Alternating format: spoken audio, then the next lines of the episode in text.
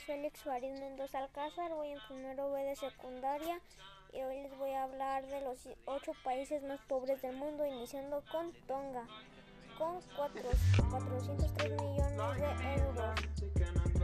En séptimo lugar está Santo Tomé y Príncipe con 388 millones de euros. En sexto lugar está Estados de